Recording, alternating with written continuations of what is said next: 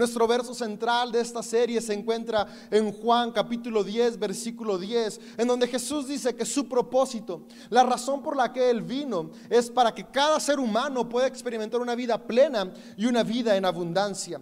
Y durante esta serie nuestro deseo es poder estar brindando distintas eh, puntos, poder estar encontrando distintas maneras prácticas de poder avanzar en esa vida abundante y plena que Dios nos ofrece a través de Jesús. Y hemos puesto de muerte a vida nuestra serie porque justamente es lo que creemos que Dios desea hacer.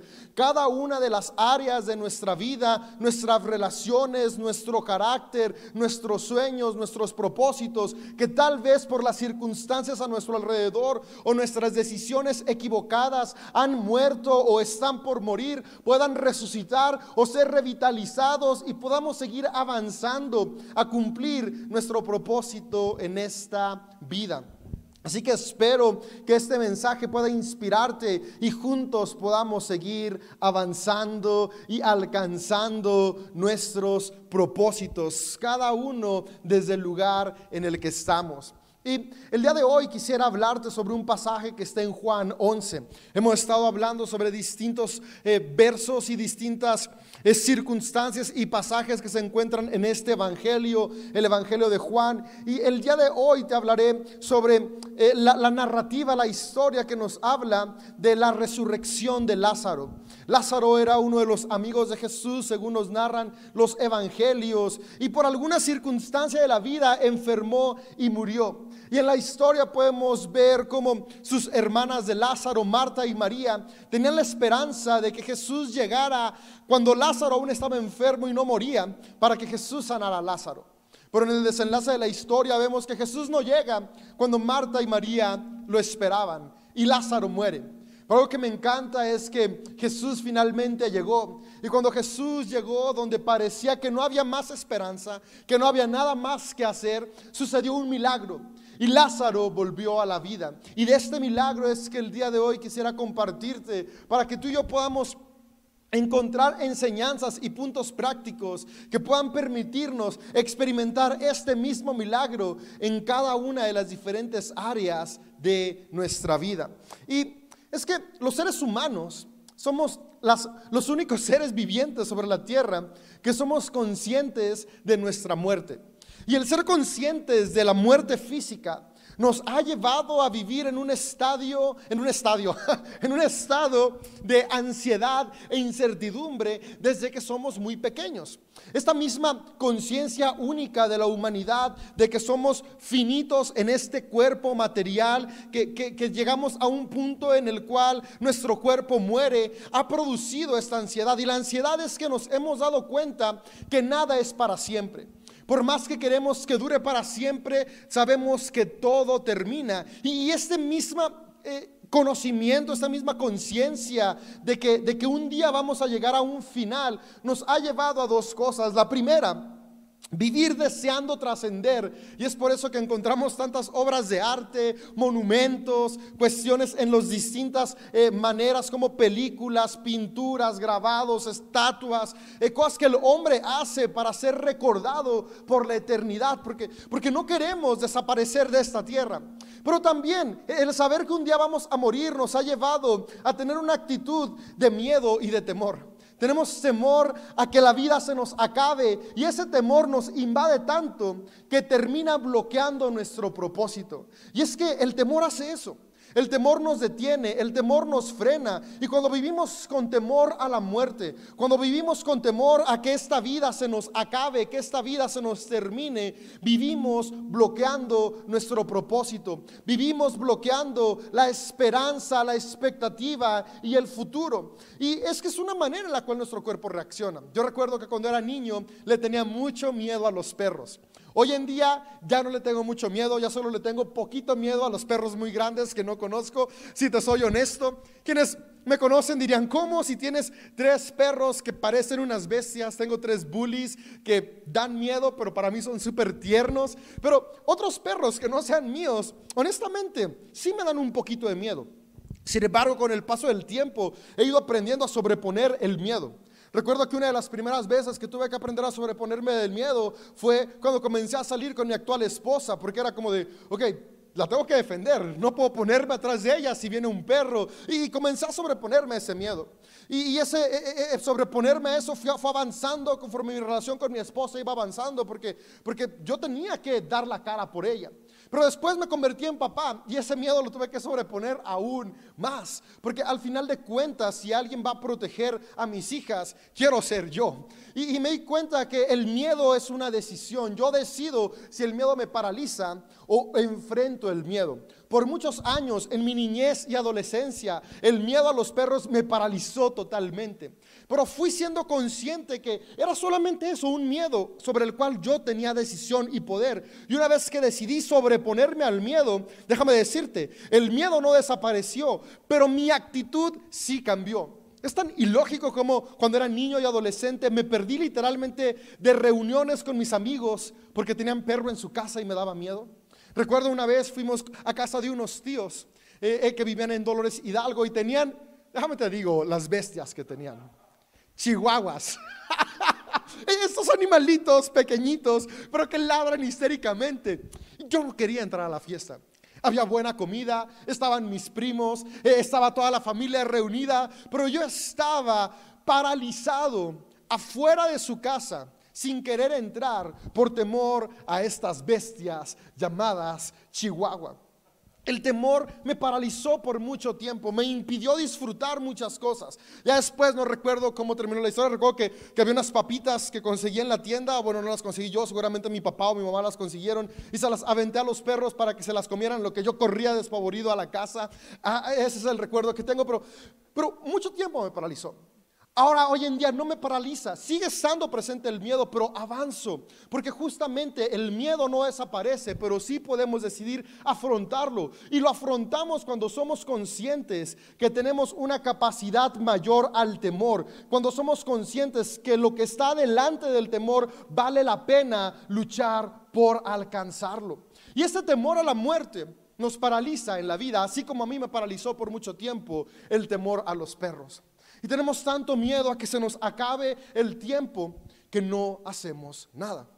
Y Jesús vino a este mundo a recordarnos que la vida es muy preciada, que nuestro tiempo es muy valioso para desperdiciarlo en la nada. Jesús vino a mostrarnos que la vida no es solamente para pasarla, para llevarla, para aguantarla. La vida es para disfrutarla, tal como Él dijo. Yo vine con el propósito de que tengan una vida plena y abundante. Una vida plena y abundante es una vida en la cual vamos avanzando continuamente. No se puede tener una vida plena y abundante si estamos paralizados. Pero es, ¿cómo le hago para no vivir paralizado ante el temor de la muerte? Y es que algo que yo me he dado cuenta cuando soy consciente del mismo temor que yo llegué a sentir sobre la muerte, es que creemos que la muerte es el final. Creemos que la muerte es algo que va a terminar. Creemos que la muerte va a poner un punto final a nuestra vida. Y Jesús vino a recordarnos que no tenemos que temer a la muerte, porque la muerte no es el final, la muerte es solamente un paso más en la eternidad. Somos seres eternos. Desde hoy tú ya eres un hombre, una mujer eterno. Estás existiendo, tu cuerpo físico tiene una fecha límite, pero tu espíritu, tu esencia, la energía que te mueve, que es una con Dios, es eterna, no termina.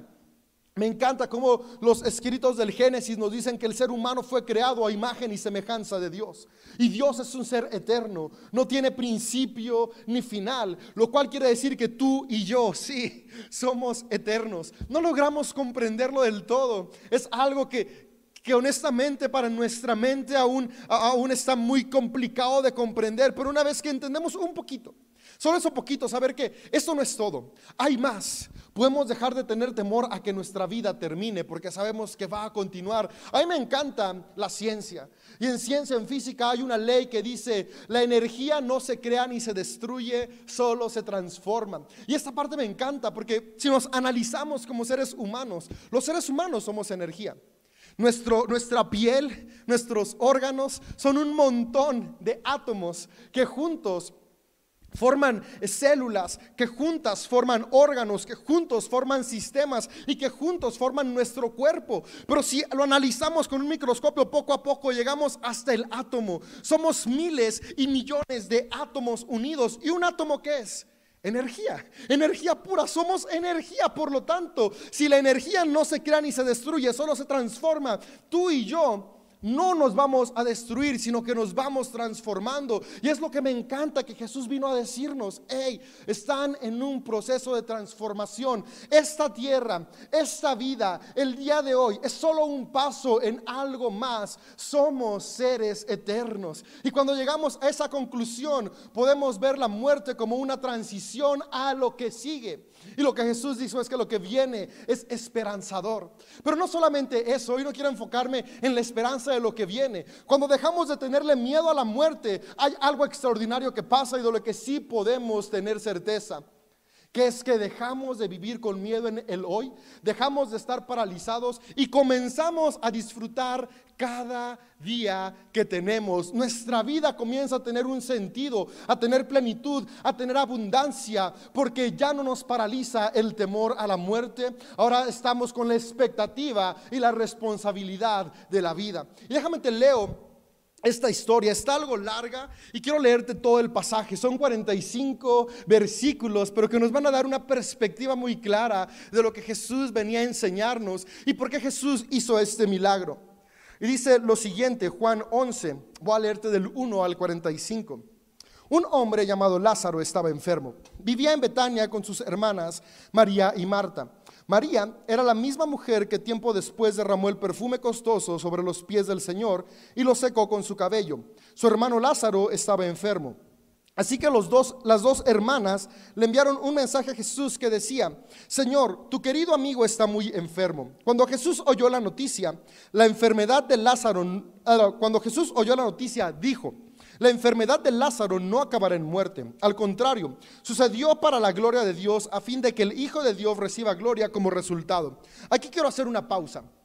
Y algo que quiero que tú y yo sepamos es que el Evangelio de Juan se está escribiendo desde el futuro.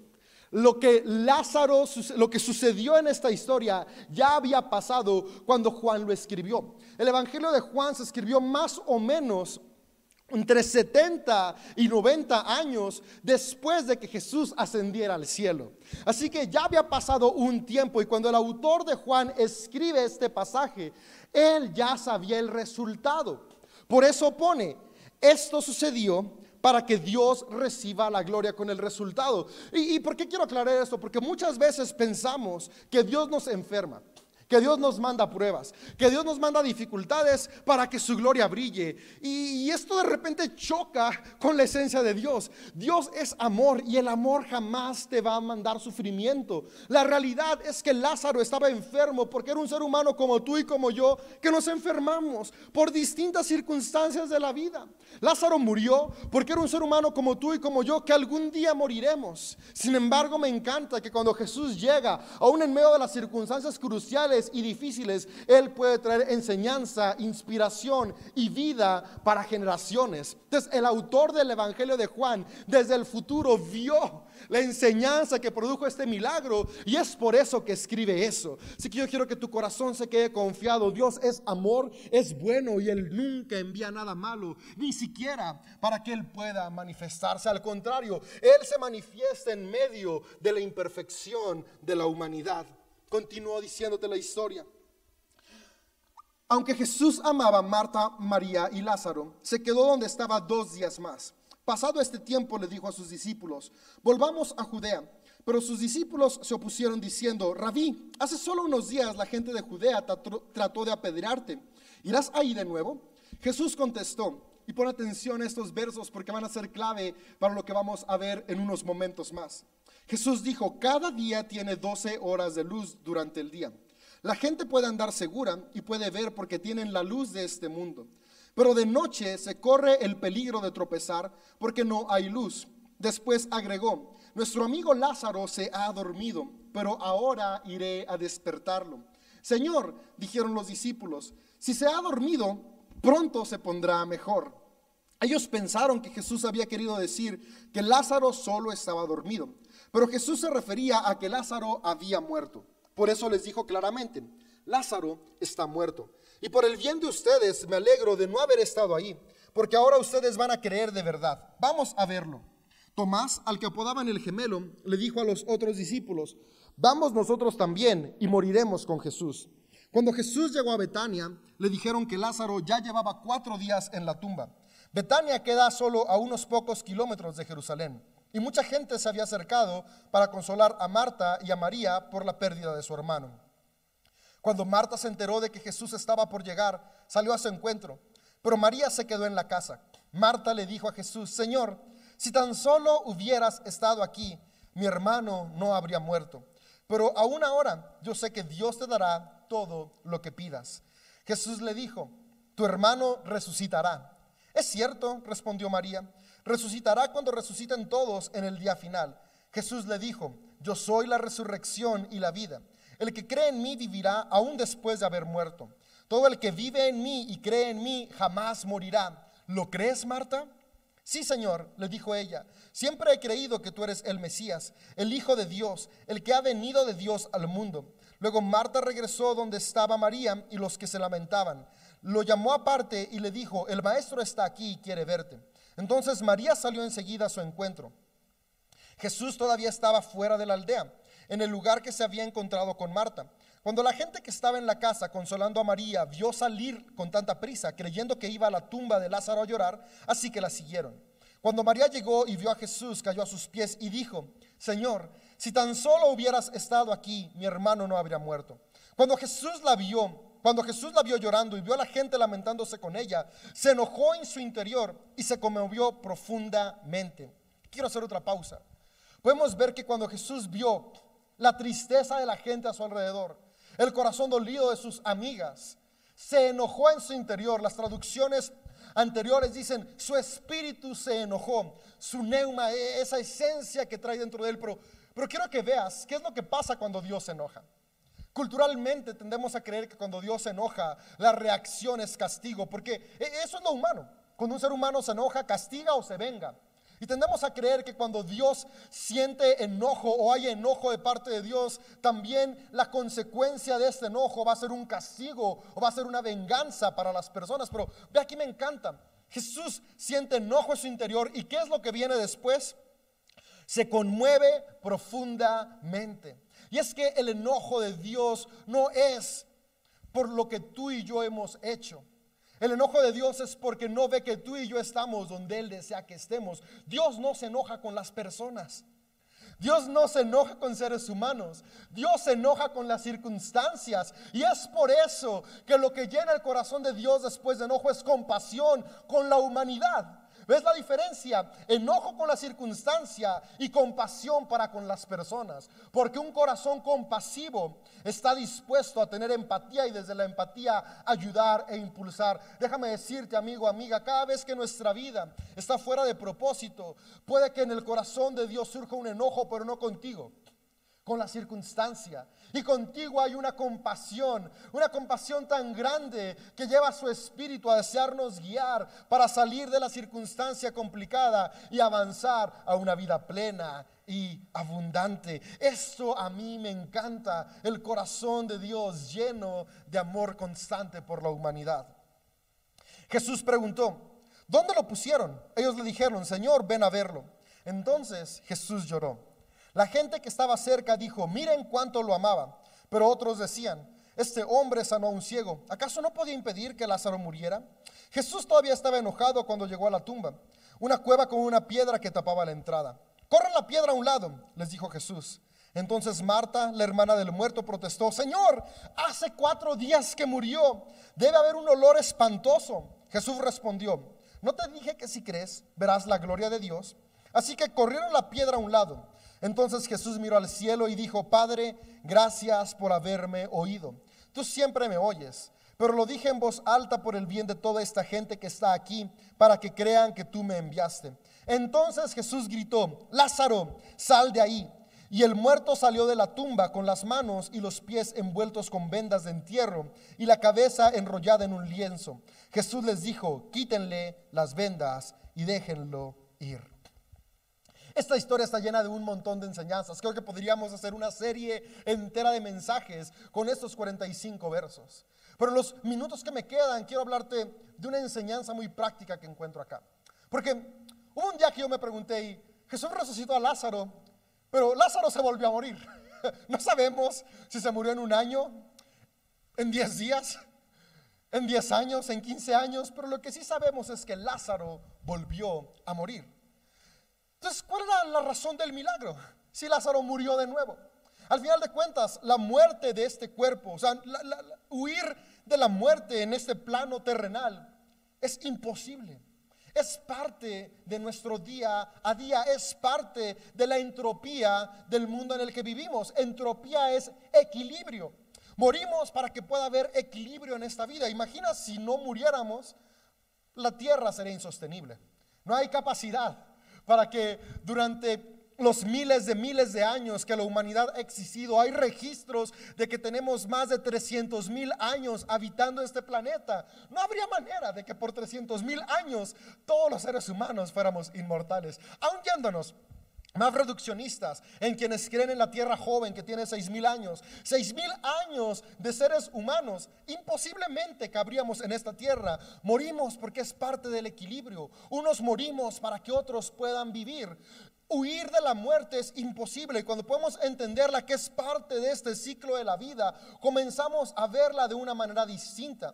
Pero Jesús vino a enseñarnos que no solamente es parte del ciclo de la vida, sino que no es el final. Y eso me encanta. Y Jesús resucitó a Lázaro porque nos estaba dejando una enseñanza espiritual y estaba dejándonos una enseñanza de lo que Él vino a hacer. ¿Recuerda cuál es su propósito? Justamente un capítulo antes, en Juan 10, dice, mi propósito es que tengan vida plena y abundante.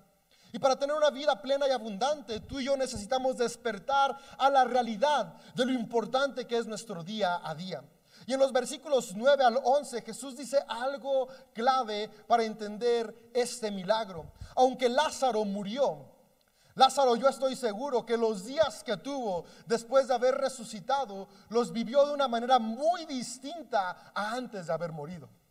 Estoy seguro que las hermanas de Lázaro tuvieron una relación con Lázaro muy distinta después de que resucitó a antes de que muriera porque despertaron a la conciencia de que la vida es efímera y se acaba, y vieron la resurrección de Lázaro como una nueva oportunidad. Y la enseñanza de Jesús es la siguiente, y por eso es importante poder poner atención a todos los versos que vienen antes de una historia que tú y yo leemos. Y en el verso 9 al 11 Jesús dice lo siguiente, de aquí es la clave. Dice, cada día tiene 12 horas de luz durante el día la gente puede andar segura y puede ver porque tiene la luz de este mundo. Pero de noche se corre el peligro de tropezar porque no hay luz. Jesús está hablando del ciclo del día y de la noche y pone horas específicas. Dice, el día tiene 12 horas. Y mientras está el día, puedes avanzar seguro. ¿Por qué? Porque tienes la luz del mundo. La luz del mundo, la luz que ilumina la humanidad, es nada más y nada menos que el Espíritu de Dios, que es el amor. Y Jesús está explicando lo siguiente. La vida tiene un ciclo. Hay día que es vida, 12 horas, y es específico con 12 horas porque quiere decir que tiene un final. Y después del día viene la noche. La noche es la muerte. En la muerte ya no puedes hacer nada en este plano terrenal, pero en el día puedes avanzar con seguridad si tienes la luz del mundo, que es el Espíritu de Dios. Y la enseñanza es, esta vida es efímera. Pero si en esta vida, en lugar de vivir con temor a que se va a acabar, porque ese temor nos paraliza y nos lleva a ignorar eso, vives con la luz del amor, que te ilumina y te dice, sí, se va a acabar, pero hoy estás aquí y hoy lo puedes disfrutar, hoy puedes avanzar, hoy puedes amar a quienes tienes a tu alrededor, avanzas con seguridad. Pero lo que me encanta más es que la noche viene y cuando la noche termina, ¿qué es lo que viene de nuevo? El día otra vez, el amanecer. Jesús nos está hablando del proceso de la humanidad. Vivimos en un tiempo corto. Morimos, pero después de la muerte hay un amanecer que es la resurrección. Tú y yo somos seres eternos. Y cuando dejamos de tener miedo a la muerte por el final, vivimos llenos de la luz de Dios que es su amor. Vivimos con seguridad cada día, aún sabiendo que va a terminar. Yo no sé si hoy en día mi reloj biológico está en las 6 de la mañana o está a las 11.59, llegando cerca a las 12 que va a terminar. No sé. Me encantaría decir que me quedan décadas por delante. pero nadie sabemos cuánto nos queda. Pero algo que he estado haciendo conciencia cada día es que no importa cuánto tiempo tenga por delante, yo quiero aprender a disfrutar cada día de la vida, experimentar el amor que el Creador tiene por mí, desde ese amor sentirme pleno y desde esa plenitud disfrutar a mi esposa, a mis hijas, a mi entorno, a mis padres, a mis hermanos, a la iglesia en la que estoy. Dejar de estar preocupado por cuándo voy a irme de aquí y comenzar a construir con seguridad de que los días que esté acá los voy a hacer con amor pero también con la certeza de que lo que haga hoy acá sigue avanzando por la eternidad, porque soy un ser creado imagen de Dios, soy su energía, energía divina, y la energía no se crea ni se destruye, solo se transforma. Y yo quiero usar esa energía que tengo hoy para transformar mi entorno. Pero mi entorno se transforma desde la seguridad. Jesús quería decirle a sus discípulos eso, hey, despierten, resuciten. Porque muchas veces somos muertos vivientes. Avanzamos como zombies. Y el corazón de Dios era ese. Puedes recordarle a cada persona, ¿sabes que Tu vida tiene una fecha de caducidad. Pero mientras llega esa fecha de caducidad, vive sin temor. Resucita.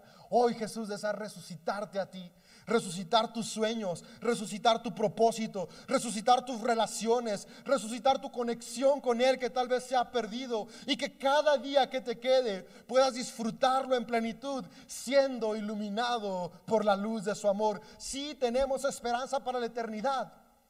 Pero tenemos que disfrutar el presente. El reino de los cielos comienza aquí y ahora, hoy. Y en la historia de Lázaro hay cuatro cosas importantes que yo veo para que hoy podamos comenzar a resucitar lo que esté muriendo en nuestro interior. Yo no sé qué ha muerto en esta temporada en tu vida. Yo no sé si es tu carácter, si son tus sueños, si es tu propósito, si es la esperanza, tal vez es la alegría para vivir, tal vez ha muerto en ti el amor por los demás, te han traicionado tanto que ya no quieres amar a otros, la vida te ha jugado tan chueco que ya no sientes alegría para experimentar tu día a día. Yo no sé que haya muerto en tu interior. Pero lo que yo dice es que hoy Jesús está aquí para resucitar tu vida, tus experiencias y tu entorno. Y las enseñanzas que yo encuentro, la primera es que en el versículo 34 Jesús preguntó, ¿dónde lo pusieron? ¿Dónde pusieron a Lázaro? Y es que para que resucite algo en nosotros tenemos que identificarlo. Yo quisiera que tomaras un tiempo para identificar qué ha muerto en tu interior. ¿Qué sueños? ¿Qué relaciones? ¿Qué expectativas? Tal vez es tu relación con Dios, tal vez lo sientes tan lejano. La realidad es que está súper cerca de ti. Tal vez es tu matrimonio, tu relación con tus hijos, con tus padres. Tal vez es tu negocio, tu empresa que trabajaste por tantos años en levantarla y la pandemia la llevó a la quiebra. Yo no sé qué ha muerto. Pero lo primero que yo veo para que las cosas puedan volver a vida y podamos entrar en esta vida plena y abundante que Dios nos ofrece, el primer paso es identificarla. ¿Qué ha muerto? Jesús dijo, ¿dónde lo pusieron? ¿Dónde están tus sueños? Tal vez los habías enterrado, te habías dado por vencido, hoy te animo, desentiérralos, encuéntralos, búscalos, porque ve lo que sigue lo siguiente. En el verso 39 Jesús dijo, una vez que identificaron la tumba de Lázaro, corran la piedra. Y es que hay piedras que están tapando ese propósito en nuestra vida. Vimos el domingo cómo, cómo viene el ladrón, el propósito del ladrón es hurtar, matar, destruir, bloquear nuestro propósito. ¿Qué está bloqueando nuestro propósito? ¿Qué actitudes? Tal vez hay rencor, Tal vez hay falta de aceptación, falta de amor propio. Tal vez hay condenación. Elimínalo. Si hay condenación, recuerda, Jesús te ama no por lo que haces, te ama por lo que Él es. Él es amor. Si hay rencor en tu corazón, recuerda el rencor a quien lastima es al que lo carga, no es a quien lo sentimos. Y Jesús por eso nos anima a perdonar a otros, no por un beneficio a los demás, sino para un beneficio para nuestro corazón. Si hay falta de amor propio, recuerda que eres un hombre, una mujer completa y completo. Dios se hizo a su imagen y semejanza. Y si Él te ama tal y como eres, tú y yo podemos aprender a amarnos tal y como somos. ¿Qué piedra está bloqueando hoy tu propósito? ¿Insuficiencia? ¿Falta de amor? Yo no sé qué es, pero hoy Jesús desea que sea removida. Y, y aquí hay algo importante, me gusta como Jesús no remueve la piedra. ¿Qué es? Pensamos que va a pasar eso. No vengo, oro, Dios, quítala y Dios la va a quitar. Pero me llama la atención como Jesús nos invita a ser partícipes, a ser socios en la resurrección de nuestro propósito. Y Jesús invita a las personas a su alrededor, remuevan la piedra, así como a ti y a mí hoy nos invita a remover la piedra que está bloqueando nuestro propósito, pero también nos invita a remover las piedras de hombres y mujeres que están siendo bloqueados para avanzar. Por eso me encanta a mí compartir mensajes que inspiran, porque es empujar un poquito la piedra que tal vez estaba tapando tu propósito. O te animo a que compartas con otros siempre expectativa, fe y amor. Rodar una piedra no siempre es fácil. Tal vez rodar la piedra que está tapando tu propósito no sea algo sencillo porque es muy grande. Pero si va una rodada a la vez, cuando menos acordemos, la tumba va a estar abierta, el sueño va a estar al descubierto, el propósito se va a ver ahí cerca y podremos avanzar a lo que sigue.